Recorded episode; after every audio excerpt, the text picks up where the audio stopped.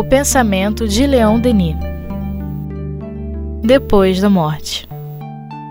Com Luzia Matias, Graça Bueno e André Rocha. Olá, amigos do Espiritismo.net. Eu sou o André Rocha. Estamos aqui para mais um momento de estudo do livro Depois da Morte, estudo das obras de Leon Denis. Estou aqui com a Graça Bueno e com a Luzia Matias para a gente estudar o capítulo 23, o início dele, né? A evolução anímica e espiritual. Começando a leitura. As relações seculares dos homens e dos espíritos, confirmadas e explicadas através das recentes experiências do espiritismo, demonstram a sobrevivência do ser sob uma forma fluídica mais perfeita. Essa forma indestrutível, companheira e serva da alma, testemunha de suas lutas e de seus sofrimentos, participa, como vimos, de suas peregrinações, eleva-se e purifica-se com ela. Formado nas regiões inferiores, o ser perispiritual escala lentamente a escada das existências. Primeiramente, não é senão um ser rudimentar, um esboço incompleto. Tendo chegado à humanidade, começa a refletir sentimentos mais elevados.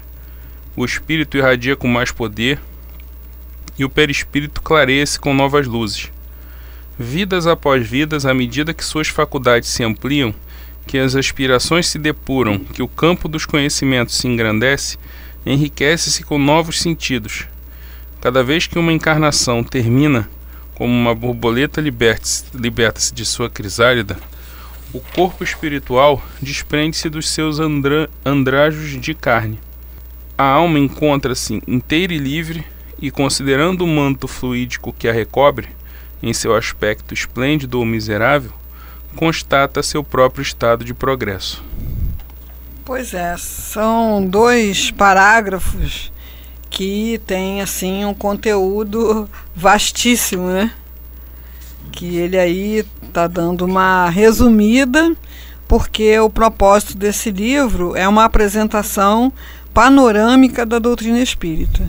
Mas assim, o convite para que a gente aprofunde esses conhecimentos que ele está passando aí dessa forma panorâmica, mas nem por isso incompleta, é, fica aqui é, feito. Né? Então, hoje em dia, com conhecimentos mais amplos de, da, da ciência, é, visões mais é, profundas sobre a natureza, sobre a realidade do, da, da matéria, energia, enfim, os conceitos mais atuais que se tem hoje permitem que a gente faça essa, esse aprofundamento.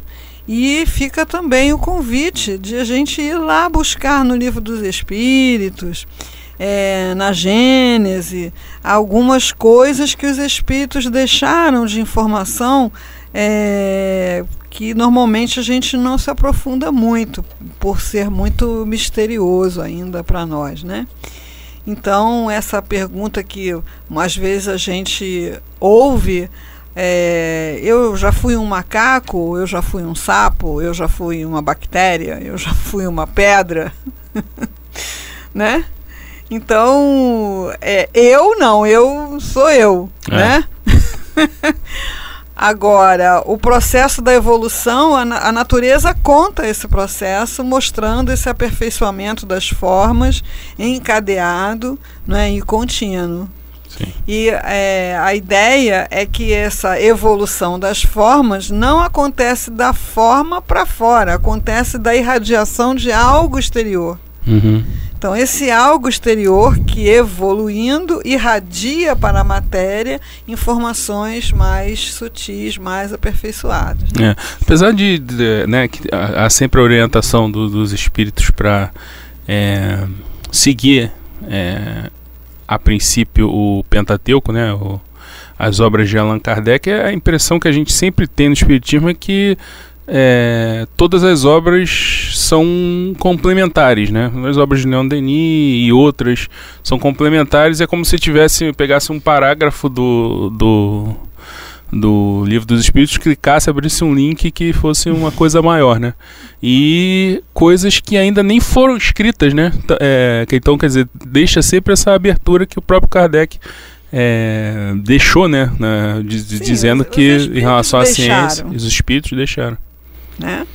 Então, assim, é, só no universo, não é? Só existe a forma humana, Uhum. né? Então, assim, é, existem milhares de formas, né? Sim. que nós ainda não conhecemos, né, que se encadeiam já essa ideia de encadeamento que de um estágio passa para outro e passa para outro, né? Uhum. Então a evolução anímica, quer dizer, a evolução do princípio espiritual promove a evolução perispiritual e a evolução perispiritual promove a evolução da forma material. Sim. É, continuando a leitura, assim como Carvalho guarda em si a marca de, seu, de seus desenvolvimentos anuais, o perispírito também conserva sob suas aparências presentes os vestígios das vidas anteriores, estados percorridos sucessivamente. Esses vestígios repousam em nós, muitas vezes esquecidos, mas desde que sejam evocadas, desperta-se a lembrança, reaparecem como outras tantas testemunhas, balizam a estrada longa e penosamente percorrida. Sim. Quando nós estamos encarnados, nós não nos lembramos das nossas vidas passadas. É. É, mas temos indícios. Desde que nós estudamos a vontade, que a gente iniciou, à luz do pensamento de Leon Denis, esse trabalho de autoconhecimento, porque ele abre o estudo da vontade no problema do ser e do destino, evocando o conhece a ti mesmo, né? esse ensinamento de todos os sábios de todos os tempos. É, a gente buscou assim ajudar essa, essa convicção que a gente já traz uma história anterior a essa história, é, evocando lembranças de infância. É, as coisas que você se identificou dentro da, do repertório de coisas que você encontrou à sua disposição, outras que você não se identificou de modo algum é, aprendizados que você fez com tanta facilidade que dá exatamente aquela sensação de estar se lembrando. Déjà vu, né? não, você aprende, mas não aprende, é como uhum. se você estivesse se lembrando. Uhum. É, outros que você tem que batalhar muito, ralar muito para vencer dificuldades que para outros parece fácil. Né? E com isso a gente vai mapeando uma identidade que transcende aquele, aquele ser que iniciou a sua vida naquele momento. Né? Uhum. Assim, para dar um exemplo, né? quando eu era criança, a minha mãe, meu pai, a gente ouvia rádio, né? Não Sim. tinha televisão ainda durante algum tempo, ouvia rádio. E eles ouviam rádio nacional, aquelas coisas, né? E eu, quando estava sozinha em casa, eu filha única, né? Minha mãe estava lá fazendo os afazeres, eu ia lá no rádio e eu ficava procurando uma rádio que tocava a música que eu queria ouvir que ninguém ouvia na minha casa, que era a Rádio Mac. Uhum. uhum. Aí quando eu achava aquela música que eu estava procurando, né, eu ia para frente do espelho e ficava dançando, né? Às vezes eu pegava um vestido da minha mãe, botava para me ver dançando no espelho ao som daquela música. Então, depois de tudo isso, tu, tudo aquilo que eu é, pude é, ter contato e buscar em termos é, de música, de dança, né? Eu, eu busquei e, e, e, vivo isso até hoje. Tem um monte de vídeo de balé lá em casa que eu fico vendo. Então, assim, eu sei que em alguma vida passada eu tive essa, essa experiência. Uhum. Porque eu não aprendi isso com a minha família. Minha família não ouvia essa música, a condição socioeconômica da família não propiciava essas experiências, ninguém ia a teatro municipal ver balé, Uhum. nada disso, Sim. né? Então, com isso a gente vai vendo, né? Hoje, então, com essa facilidade de você ver no Google, né? É. Me mandaram um garotinho que toca o piano, que o pezinho dele não chega nem no pedal. o garotinho arrasa naquele piano, né? Meu Deus, como é que pode, não é? Ah, o cérebro.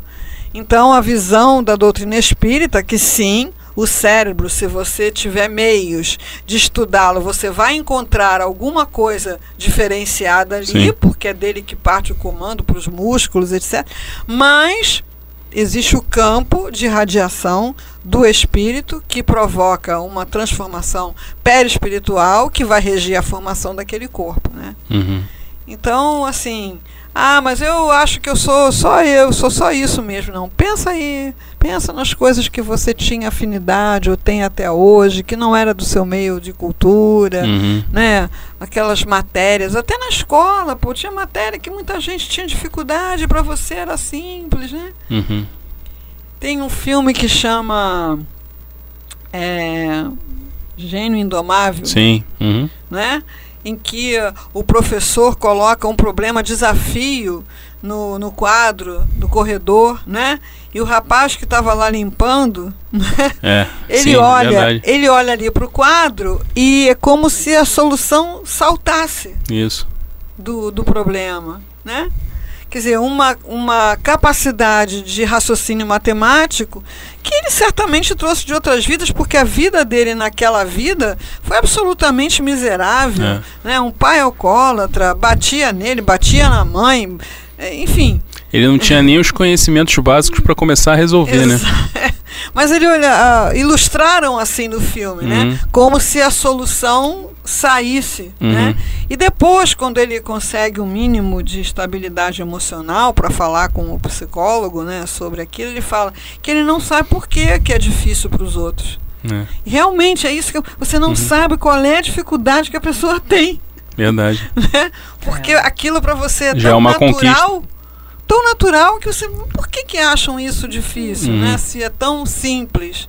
É tão simples, né? Tocar um instrumento, é tão simples falar um idioma. Me lembrei também na época também do estudo da vontade, a Lucélia Santos tinha feito aquela novela da escravizaura, Sim. aquilo foi um sucesso, e foi um sucesso na China.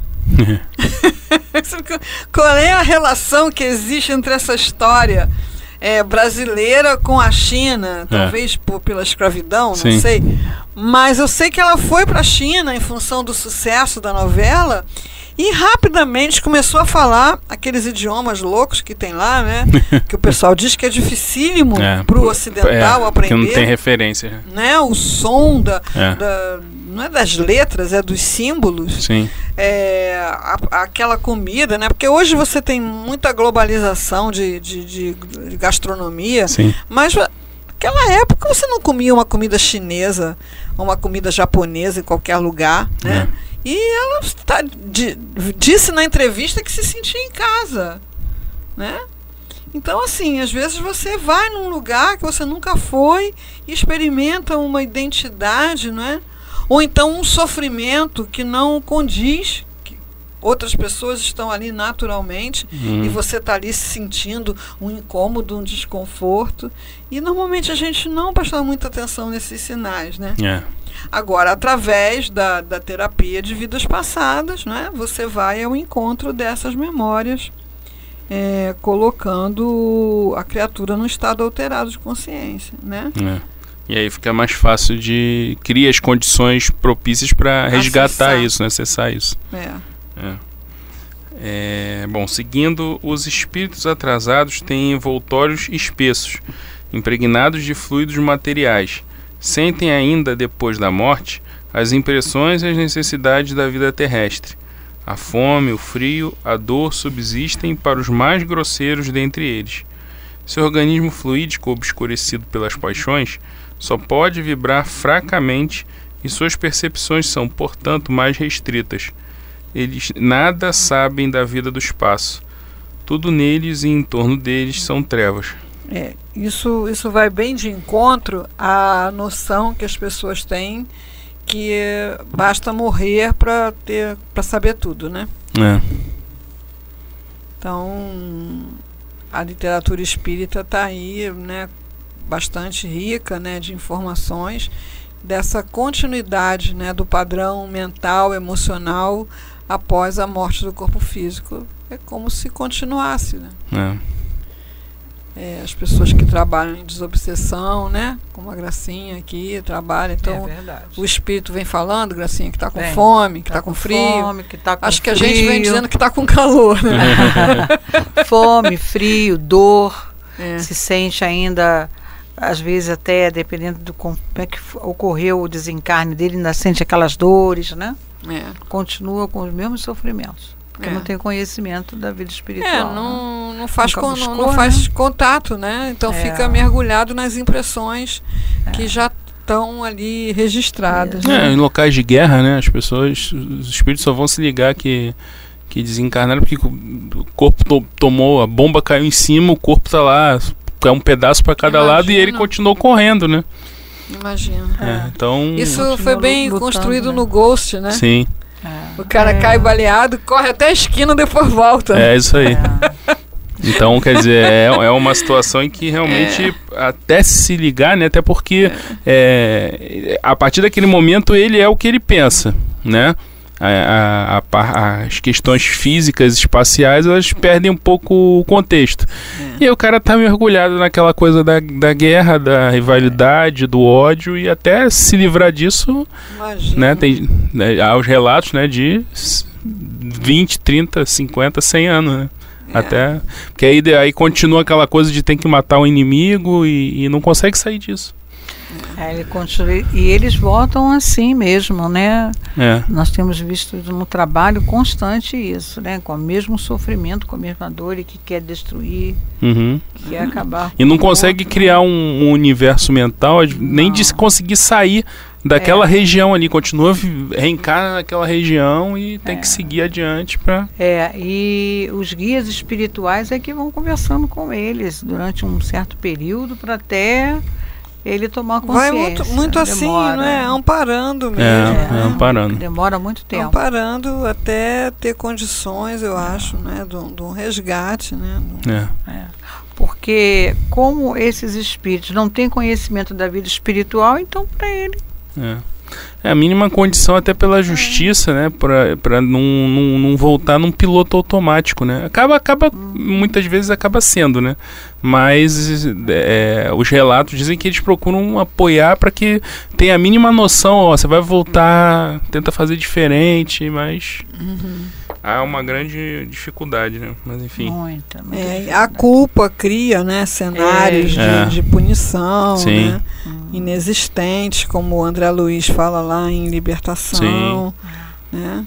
E tem um livro que eu já tive, que eu não tenho mais, que é Os Espíritos se Comunicam por Gravadores. Hum, E hoje a gente sabe que tem gente boa aí estudando transcomunicação, né? É, mas começou assim, com gravadores. Hoje você tem computadores, enfim, tem formas Uhum. bem mais sensíveis, né?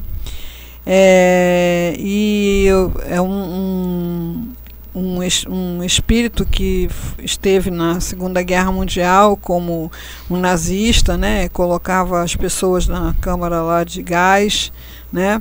Então ele deu assim, a- ele deu a mensagem no gravador como se tivesse pedindo um socorro, um SOS, hum, que ele e outros estavam presos num- numa câmara escura e sufocados, uhum, né? Quer dizer, não, não existe isso, né? é, é, Então é uma coisa que, que os, os espíritos ali estavam criando essa essa câmara, né? Sim. Inexistente, né? Com, Uhum. a- com a própria culpa, E, né? e eterna, né? Quer dizer, ia ficar ali, É. quer dizer, nunca ia ter o momento do, do, do desencarne, né? Do- Exato. Então é, Exato. é uma situação, realmente deve ser uma situação Até bem- esgotar, né? Exato. Esgotar aquela memória, né? E poder abrir espaço para uma ajuda, né? Sim.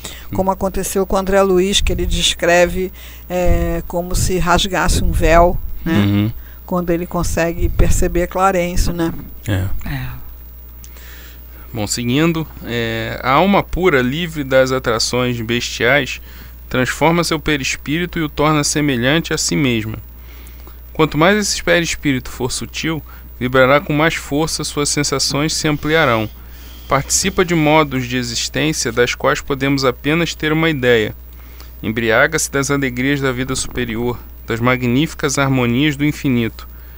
Tal é a tarefa do espírito humano e a sua recompensa pelos seus longos trabalhos, habituar-se com novos sentidos, de uma delicadeza e de um poder sem limite. Dominar as suas paixões brutais, fazer do espesso envoltório primitivo uma forma diáfana, resplandecente de luz.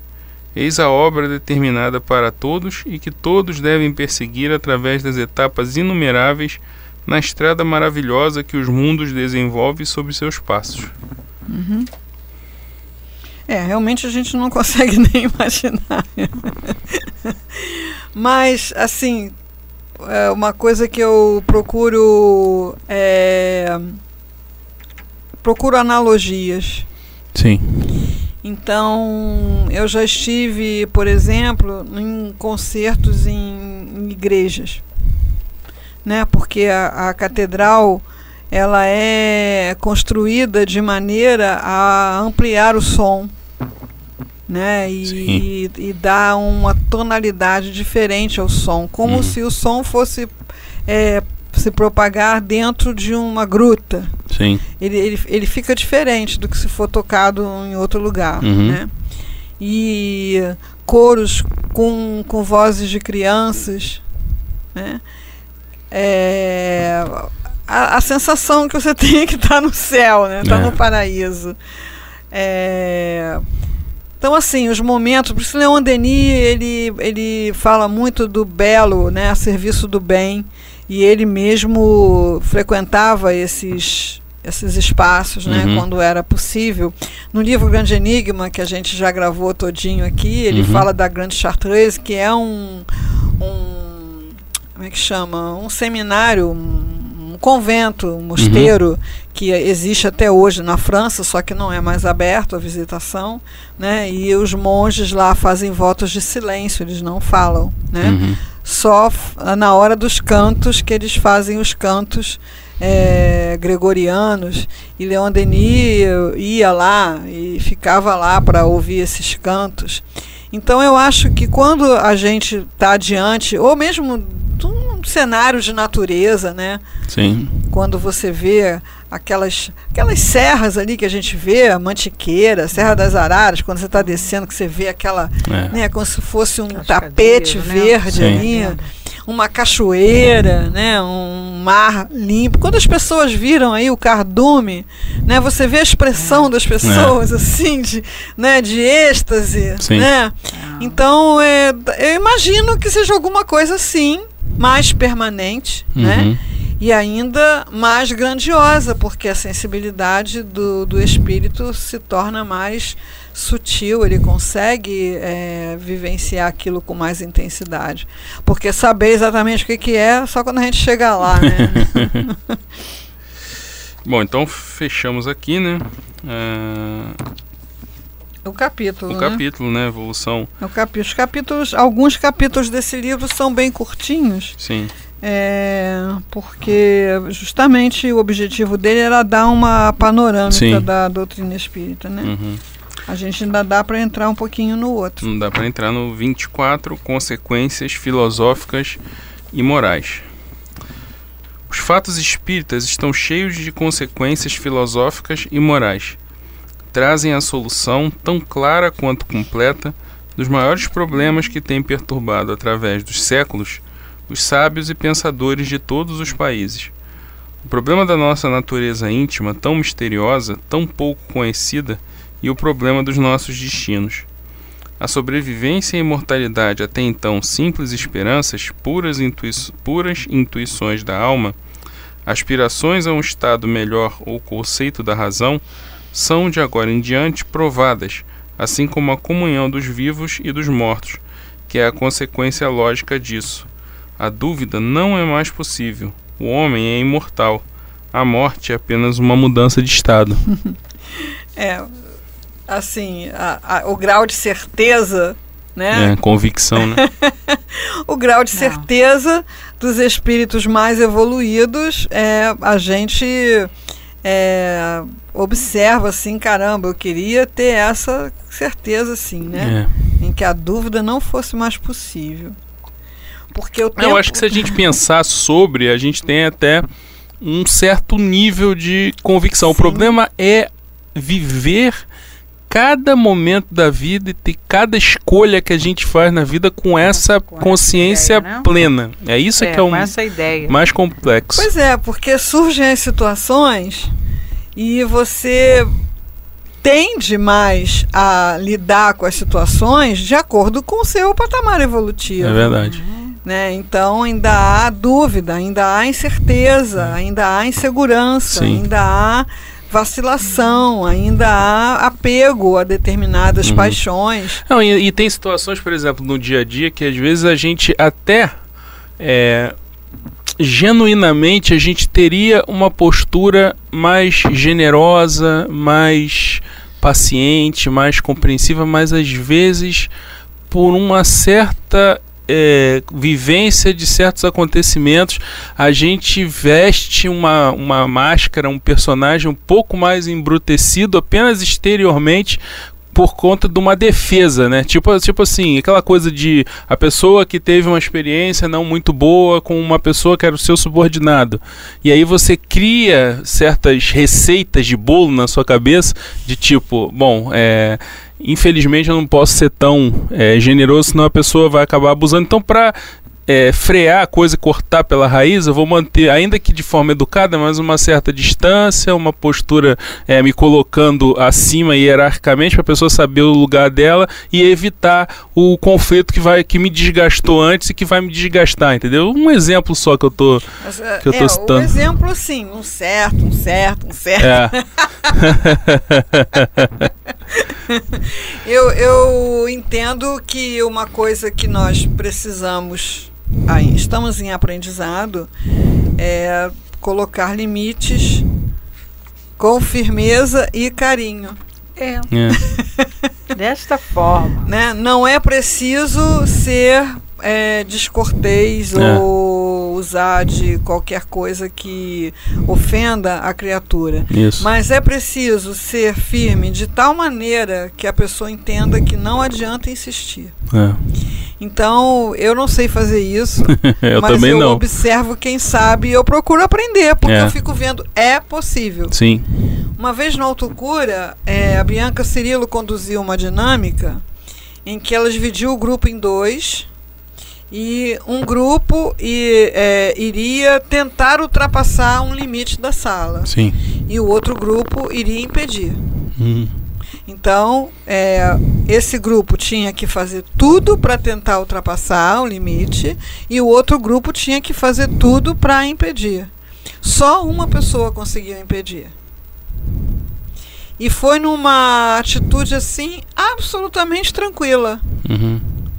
É, porque aqueles que queriam passar é, tentavam, ah, minha amiga, deixa eu passar.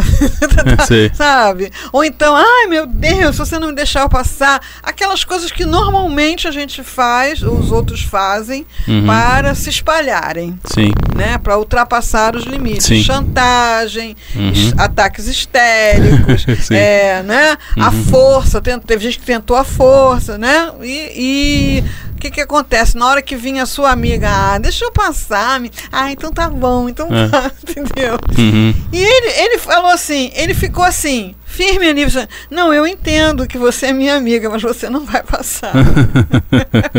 Sabe? Sim. Se estresse. Aquilo, a pessoa tentava outra coisa, não, eu, eu sei o que você está fazendo, mas você não vai passar. Então é possível você pôr o limite de uma maneira que seja firme, que a pessoa entenda, perceba que não adianta insistir ou tentar ultrapassar é, com, com serenidade. Sim. Então, o que é que faz a gente fraquejar? A dúvida. É a dúvida. É, se eu for rígido demais, a pessoa não vai me amar, vai ficar contra mim. Às vezes eu posso até engrenar numa fantasia de que ela vai fazer alguma coisa contra mim, vai É. me prejudicar. Aí, na dúvida, eu cedo, Isso. né? É isso mesmo. É, então, assim, a certeza de que nós é, somos espíritos, para começar, imortais. Uhum. Então, ainda que a pessoa resolva te matar, não vai poder. É. é, a, a, a certeza de que todos estamos a caminho da luz, estamos em processo de evolução. E no processo de evolução, um dia você vai agradecer as pessoas que puseram limites para você. Verdade. Pode ser que ali na hora você fique aborrecidinho, né? Esperneie, eh, saia falando mal, mas lá adiante, uma hora, você vai. Ah, puxa, aquela pessoa. É, que nem filho que lá com os seus Exato. 30 anos culpa o pai. Ah, você me mimou muito. Ah, você, minha mãe que não botou bota Exatamente. ortopédica no meu pé. Eu reclamo até hoje que hoje eu sinto dor no joelho por causa disso. Por que que não insistiu que nem insistiu com meu irmão? Exatamente. Entendeu? Essas coisas. E na época eu chorava, não quero. Pois é, pois é. Uhum. Então, assim, é, é, quando o Leon Denis fala que assim, a dúvida não é mais possível, não é tanto a comprovação da sobrevivência através dos fenômenos. Sim. É por todo esse conjunto de, de raciocínio, de lógica e de trabalho de autoconhecimento e dos fenômenos também. Né? Porque quando você não tem dúvida, eu sou um espírito reencarnado. Eu sou um espírito a caminho da luz. Então eu sei o que é a coisa certa a fazer, vou fazer a coisa certa a fazer. Aí a dúvida não é mais possível. É. Mas isso pra gente ainda é aprendizado, é olhar para quem faz, raciocinar nos momentos tranquilos, como a gente está agora, Uhum. né? E depois a gente passa daquela porta preta ali e vai pro front. Verdade. Bom, então, então fechamos aqui é, esse momento de estudo. A gente entrou no capítulo 24, Consequências Filosóficas e Morais. A gente dá sequência aí no nosso próximo estudo. Agradeço a Graça Buena, Luzia Matias, pela presença aqui. A gente encerra esse momento de estudo da obra de Leon Denis. Até a próxima.